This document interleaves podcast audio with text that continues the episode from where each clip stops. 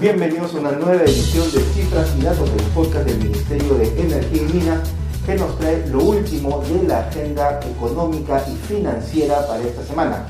En esta oportunidad nos acompaña la directora de la Oficina General de Gestión Social del Ministerio, la doctora Eleonora León y León, con quien vamos a conversar sobre la gestión del gasto público, concretamente en los gobiernos locales. Un punto de inflexión en lo que viene de este. Bienvenida, doctora León y León a cifras y datos.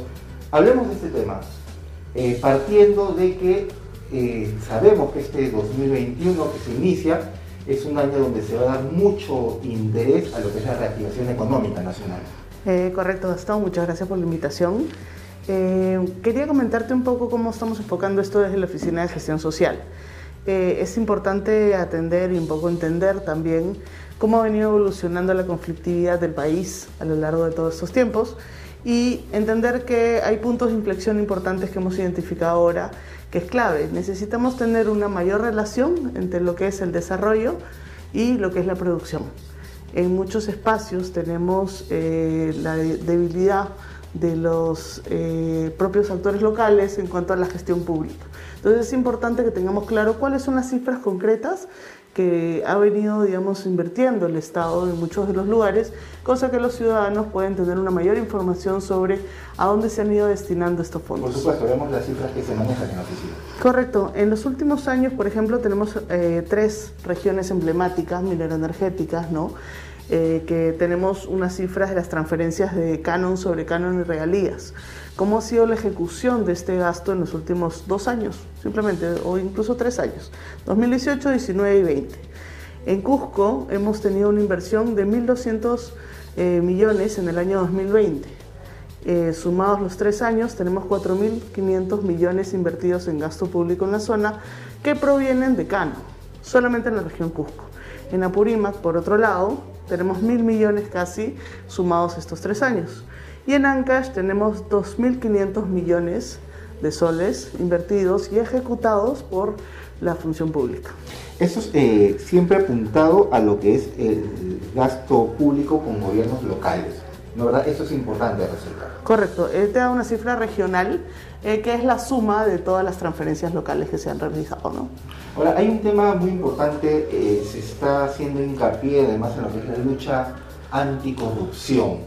En el caso de que se pueda ver en estas regiones emblemáticas que usted ha mencionado, ¿qué podemos hacer si las personas detectan irregularidades al momento de ejecutar este gasto público?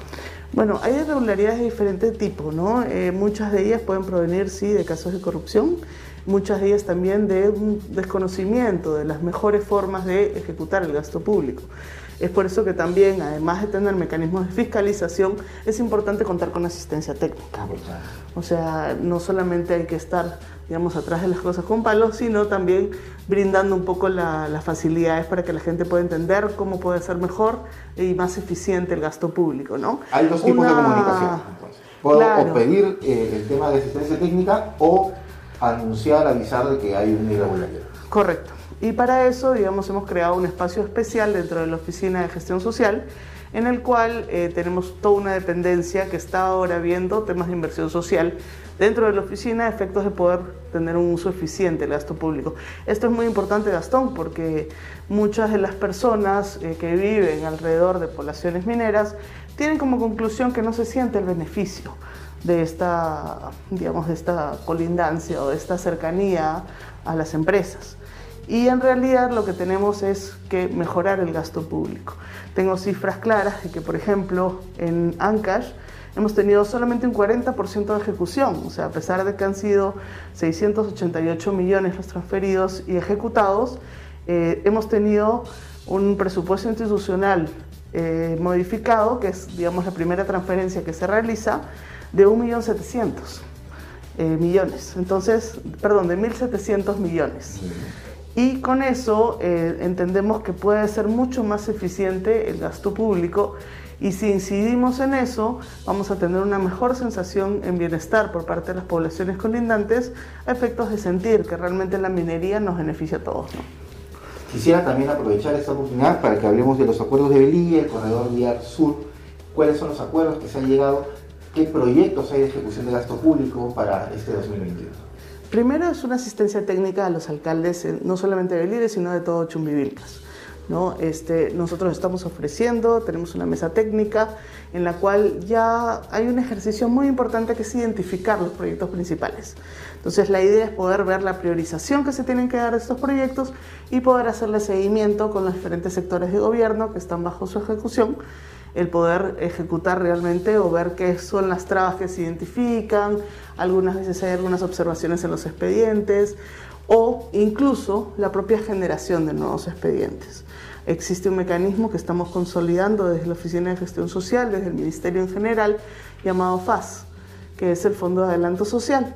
A través de eso queremos nosotros brindar un fondo especial para trabajar expedientes técnicos en función de ideas de proyecto que han sido priorizadas en esta zona. Perfecto, muchísimas gracias por su participación. Ha sido la doctora Eleonora León y León, y es directora de la Oficina General de Gestión Social del Ministerio de Energía y Minas. Con esto termina una nueva edición de Cifras y Datos, el podcast del Ministerio de Energía y Minas. Recuerde seguirnos en todas nuestras plataformas digitales este y todos los jueves.